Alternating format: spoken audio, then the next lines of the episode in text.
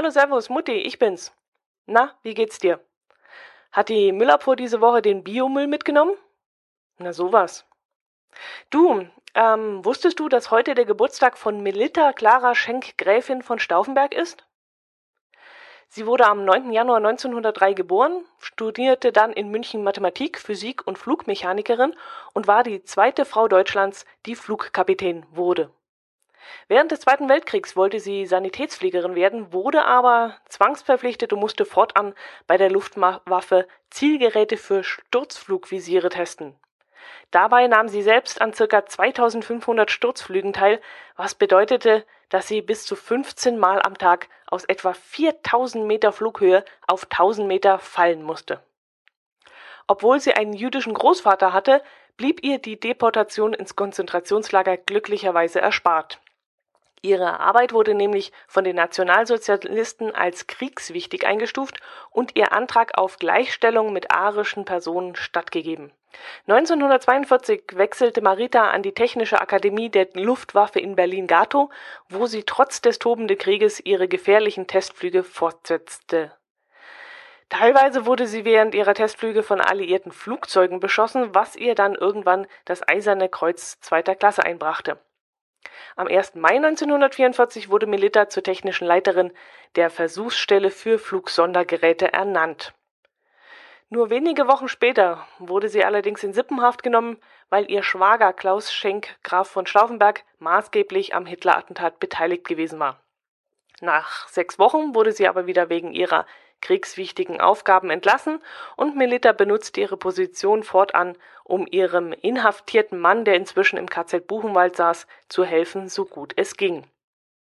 Nach der Räumung Buchenwalds versuchte Marita ihren Mann zu finden, angeblich wurde sie dabei aber von einem US-amerikanischen Jagdflugzeug abgeschossen.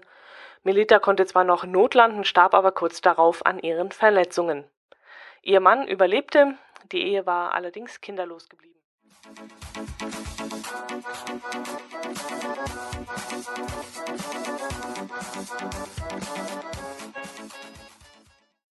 Hallo, das ist die 62. Ausgabe der Hörmupfel, zu der ich euch wieder herzlich begrüßen darf.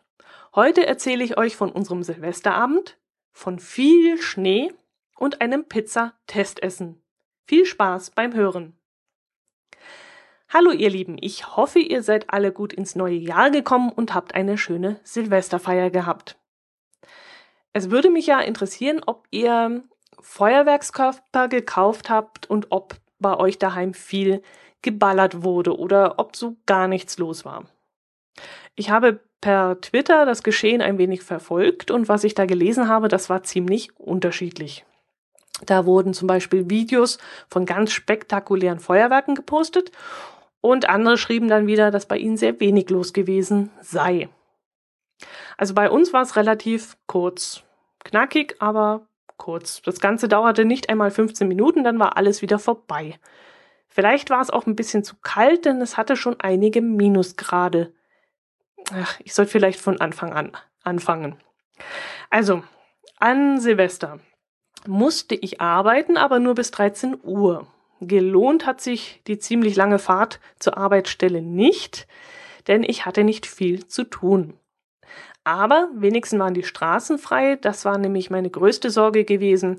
Nach den schneereichen Tagen um Weihnachten herum, an denen es bei uns circa ein Meter Schnee hingeschneit hatte, hatte ich nicht viel Lust, bei schlechten Straßenverhältnissen zur Arbeit fahren zu müssen, um dann festzustellen, dass sich die Anfahrt gar nicht gelohnt hat, weil zu wenig Arbeit da war. Naja, egal, die Zeit ging trotzdem irgendwie rum und irgendwann war es dann auch Nachmittag. Ich bin dann heim, habe dann noch die letzte ähm, Podcast-Folge zugeschnitten und hochgeladen.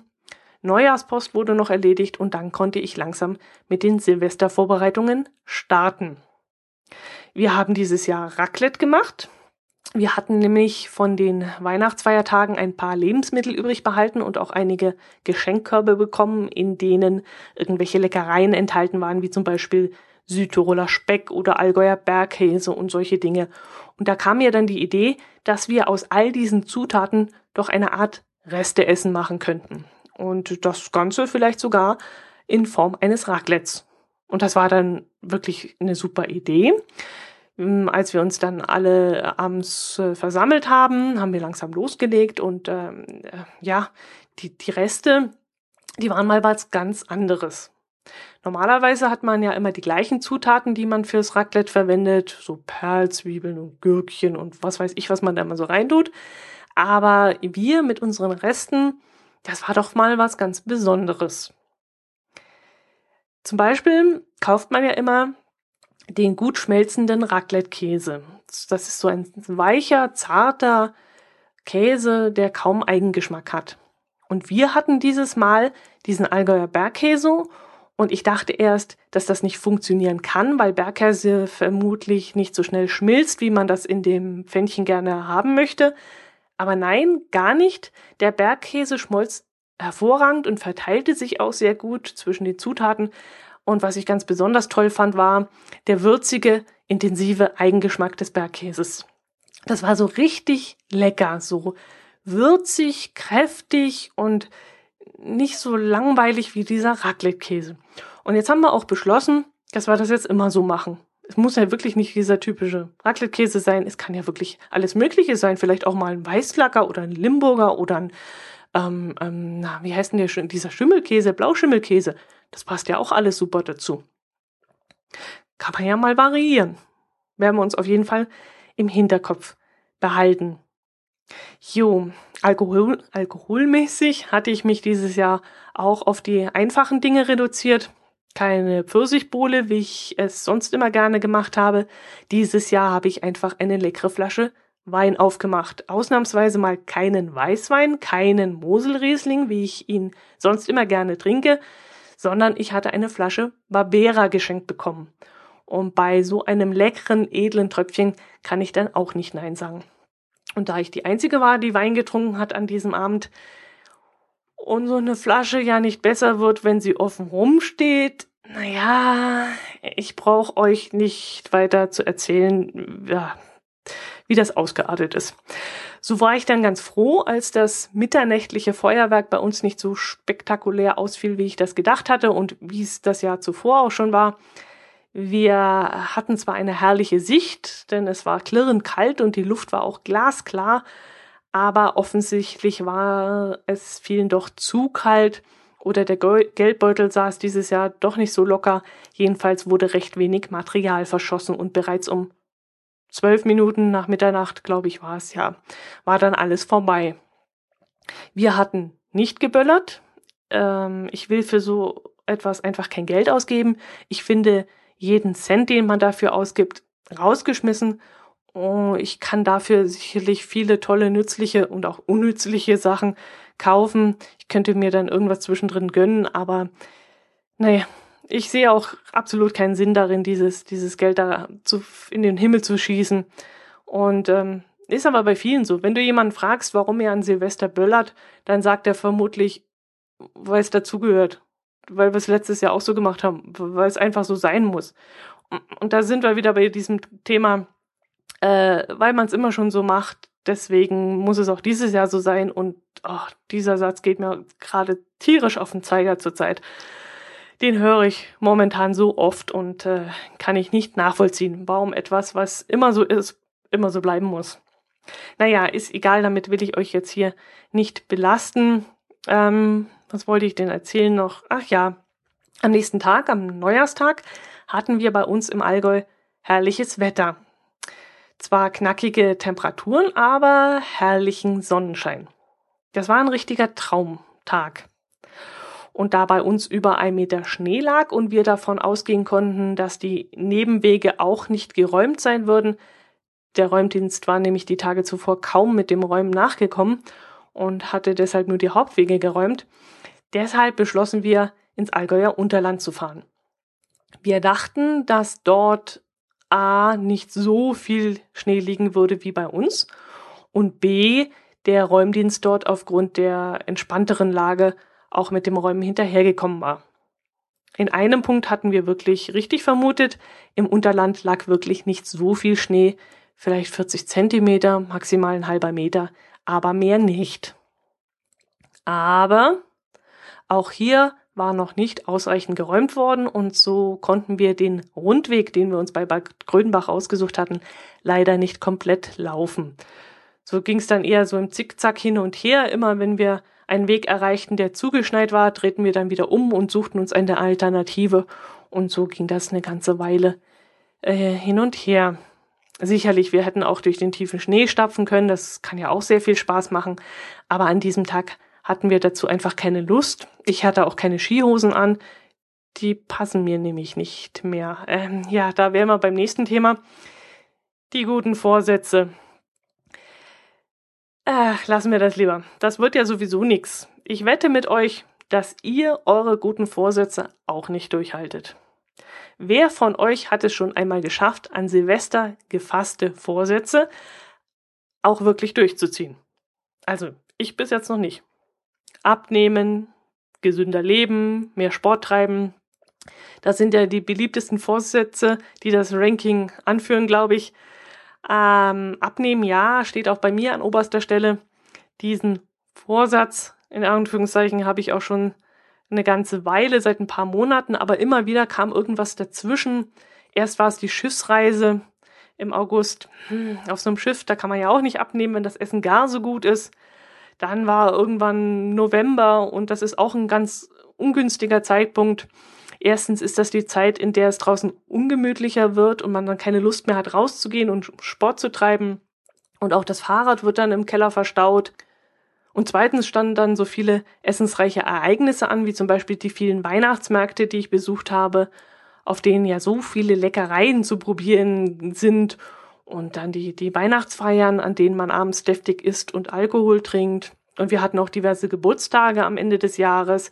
Da isst man ja auch immer mehr, als man sollte. Und natürlich der Advent mit Lebkuchen und Adventskalender und, und dann kam Weihnachten und Silvester. Und in der Zeit kann man unmöglich abnehmen, das geht gar nicht. Aber jetzt, jetzt beginnt die Zeit, in der man ein wenig aufs Essen achten kann und in drei bis vier Monaten kann man dann auch schon wieder aufs Fahrrad und ja, ich bin also zuversichtlich, äh, dass das in nächster Zeit klappt. Die Tage werden auch wieder länger, da kann man abends auch wieder länger raus. Ja, gute Vorsätze. Nein, ich habe dieses Jahr beschlossen, mir ganz andere gute Vorsätze in Anführungszeichen vorzunehmen. Und zwar gute Vorsätze, die man auch halten kann. Ich nenne sie deshalb gut tuende Vorsätze. Ich habe nämlich beschlossen, mir ab und zu etwas zu gönnen. So habe ich mir zum Beispiel einen Termin vorgenommen, zu dem ich immer zu faul war, ihn umzusetzen. Ich möchte nämlich mal im Laufe des Jahres ein Wellness-Wochenende einlegen und zwar ganz alleine, ohne meine bessere Hälfte, ohne irgendeine Freundin, ganz für mich allein, ohne auf jemanden Rücksicht nehmen zu müssen. Das nehme ich mir schon so lange vor, aber ich hatte bis jetzt immer eine Ausrede, ähm, aber das ist jetzt ein Vorsatz, den, der mir einfach gut tut. Und warum soll ich mir dieses, diesen Vorsatz nicht fürs neue Jahr nehmen? Und äh, man muss ja nicht immer Vorsätze, die einen gängeln, quälen oder unter Druck setzen, vornehmen. Ich, ich kann mir ja auch mal was Schönes vornehmen, was mir gut tut und worauf ich mich freue. Und das werde ich jetzt auch machen. Ich habe mir auch schon überlegt, ob äh, ein guter Vorsatz vielleicht der Kauf eines E-Bikes sein könnte. Damit liebäugel ich nämlich schon eine ganze Zeit, aber das fand ich dann für den Anfang doch etwas zu hoch gegriffen und ich dachte, ich sollte vielleicht mit etwas Kleinem anfangen. Das E-Bike kommt vielleicht nächstes Jahr. Vor allem, wenn ich mir ein E-Bike kaufe, möchte ich auch gleich möglichst zeitnah eine größere Fahrradtour machen, einen Fahrradurlaub, also irgendwie so eine Tour von, von Dresden nach Cuxhaven oder sowas. Das ist schon ein Traum, den ich schon lange träume und vielleicht wird das dann mal auch ein Vorsatz, den ich mir in den folgenden Jahren irgendwann mal nehme. So, was habe ich denn noch notiert? Pizzeria und Rettichschneider, ja. Mm, ich habe euch ja in einer der früheren Folgen erzählt, dass in unserem Kaff eine Pizzeria geöffnet hat und ich damals am Wochenende der Eröffnung eineinhalb Stunden auf meine Pizza hätte warten müssen, weil der Andrang so enorm war. Inzwischen hat sich die Lage beruhigt, was wohl unter anderem an dem dritten Ofen liegt, den sich die Pizzeria angeschafft hat. Gerüchten zufolge sollen es inzwischen sogar vier Öfen sein, die dort stehen. So gut scheint die Pizzeria inzwischen zu laufen. Wir hatten an Neujahr einen Tisch dort bestellt, Einer aus unserer Gruppe wollte unbedingt am Stammtisch sitzen. Das war dann auch wieder so ein Ding. Äh, aus lauter Gewohnheit, hier sitze ich schon seit 30 Jahren, hier sitze ich auch heute. Ja, ihr merkt, das Thema geht mir gerade ziemlich auf den Keks. Ähm, also saßen wir dann eben an diesem Stammtisch und es kam, wie es kommen musste und wie ich es fast schon vorausgesehen hatte, ein fremder Gast, der ebenfalls ein Anrecht in Anführungszeichen hat, dort zu sitzen, setzte sich zu uns. Und das war es dann natürlich auch, auch, gewesen mit der Privatsphäre. Und äh, vernünftige Gespräche konnten wir dann auch nicht mehr führen. Aber naja, man geht ja nicht nur zum Quatschen in ein Restaurant, sondern vor allem, weil man gerne bekocht werden möchte und möglichst gut bekocht werden. Wir haben dann dort eine Pizza bestellt und zwar habe ich eine kleine Pizza bestellt. Bei einer großen Pizza quält man sich ja oft das letzte Viertel rein und äh, das muss ja eigentlich nicht sein. Und wenn es dann eine kleine Pizza gibt, was ich wirklich toll finde, wenn ein Restaurant so etwas anbietet, dann sollte man so vernünftig sein und auch wirklich eine kleine Pizza bestellen. Meistens reicht's ja dann auch. Ähm, und wenn es nicht reicht, dann kann man immer noch eine Nachspeise nehmen oder ja, ich mag das sowieso gerne, hinterher immer ein bisschen was Süßes noch essen. Äh, ich hab's auch schon mal fertig gebracht. Ich war, wo war denn das? Hm, fällt mir jetzt nicht mehr ein. Da waren wir in einem Restaurant und da bin ich nicht satt geworden und habe ich hinterher noch eine Suppe bestellt. Klar hat die Bedienung da erst einmal seltsam geschaut, aber was glaubt ihr, wie sie geschaut hat, als ich ihr dann gesagt habe, dass ich vom Hauptgericht nicht satt geworden bin und deswegen diese Suppe noch haben möchte? Ich glaube, das äh, hatte sie dann auch noch nicht, dass ein Kunde gesagt hat, dass ein Gast gesagt hat, dass er in ihrem Restaurant nicht satt geworden ist. Oder es haben schon öfters welche gesagt. Kann ja durchaus sein, dass man da nie satt geworden ist. Hm, jetzt bin ich schon wieder abgeschweift. Wo wollte ich denn hin? Ja, genau. Äh, die große Pizza hier bei uns in der Dorfpizzeria wäre für mich an diesem Abend allerdings auch recht gut gewesen. Ich hatte nämlich tierischen Hunger. Trotzdem habe ich die kleine Variante gewählt und das war auch genau richtig. Ich war nicht so vollgefressen, aber trotzdem gesättigt. Und äh, man sagt ja auch immer, der Hunger stellt sich erst nach zehn Minuten nach dem Essen ein. Ich zweifle diese Aussage ein bisschen an. Bei mir stellt sich der Hunger meistens ein, wenn ich, wie gesagt, noch etwas Süßes hinterher esse. Das ist dann für mich so gedanklich immer der Abschluss, wenn ich da nach dem Essen noch ein Stück Schokolade oder irgend sowas habe. Ich habe dann noch ein Tiramisu gegessen.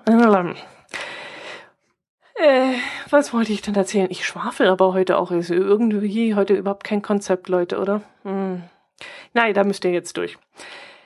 Ähm, wie ist es denn die Pizza jetzt dort? Wie, wie war es denn jetzt, nachdem ich so einen wochenlang Anlauf genommen habe und dort unbedingt mal hin wollte? Hm, ja, also die Pizza war in, in Ordnung. Sie war gut. Also es war jetzt nicht so, dass ich zu Freunden sagen würde, da müssen wir mal mit euch hingehen. Nein, es war eher so, dass ich sagen würde, nach einem anstrengenden Wandertag zum Beispiel, würde ich sagen, lass uns dort doch mal noch eine Pizza mitnehmen, dann brauche ich heute nicht zu kochen oder so. Aber dass ich jetzt explizit sagen würde, Mensch, da müssen wir unbedingt hin, da ist es so lecker, nein, das würde ich jetzt nicht machen. Die Zutaten auf der Pizza stammen offensichtlich aus dem Discounter, würde ich jetzt mal behaupten. Also eben keine hochklassige Salami, so eine italienische leckere Salami, nein, es war eher so diese Massenware. Und auch die Artischocken, das waren eben nicht die ganzen Herzen, die teuer sind, sondern eben das Billigzeug, diese zerfluderten Schuppenblätter also ja, das, da fehlt auch irgendwie der ganze Pfiff. Das Ganze wirkte so ein bisschen lieblos, nicht italienisch genug irgendwie. Dafür war aber, wie gesagt, das, das Tiramisu, das ich hinterher gegessen habe, das war super. Ich habe es nicht sofort bestellt, weil ich erst sehen wollte, ob es was Anständiges ist. Bei Tiramisu bin ich nämlich immer ziemlich eigen.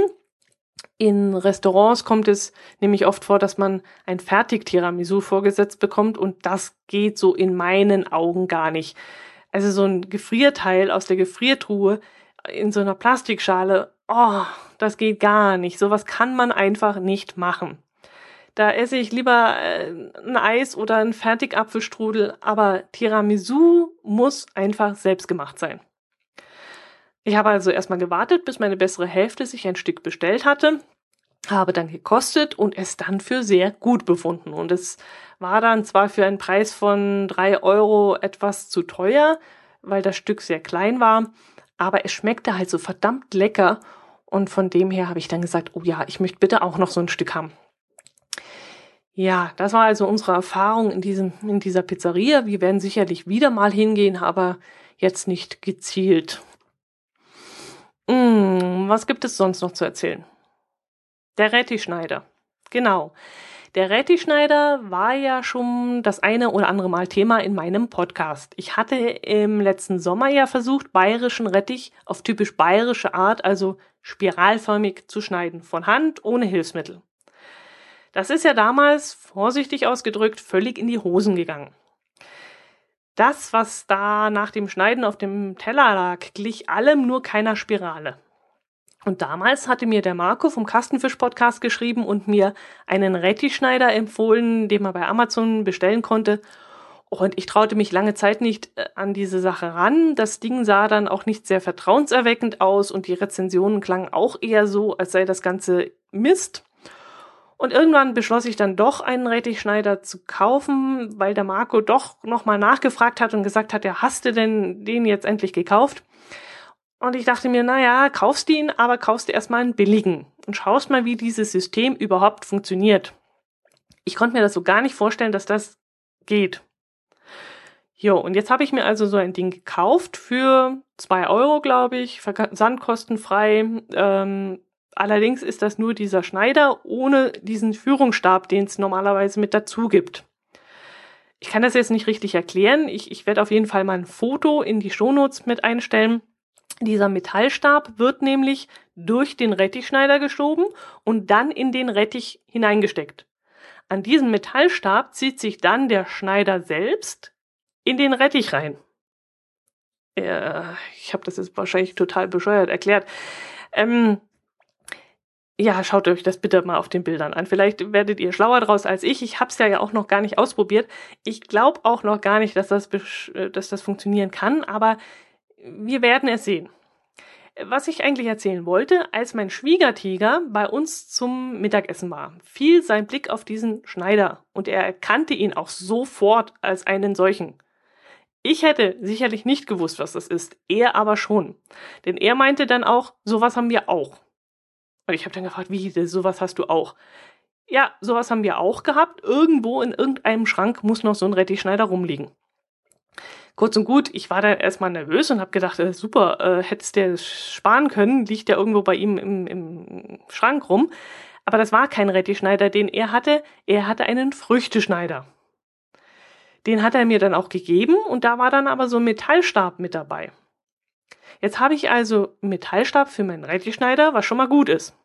Aber ich habe auch die restlichen Utensilien von diesem Früchteschneider und mit denen komme ich jetzt gar nicht klar. Auch da werde ich euch mal ein Foto einstellen. Vielleicht könnt ihr mir sagen, wie man diese einzelnen Teile verwenden kann.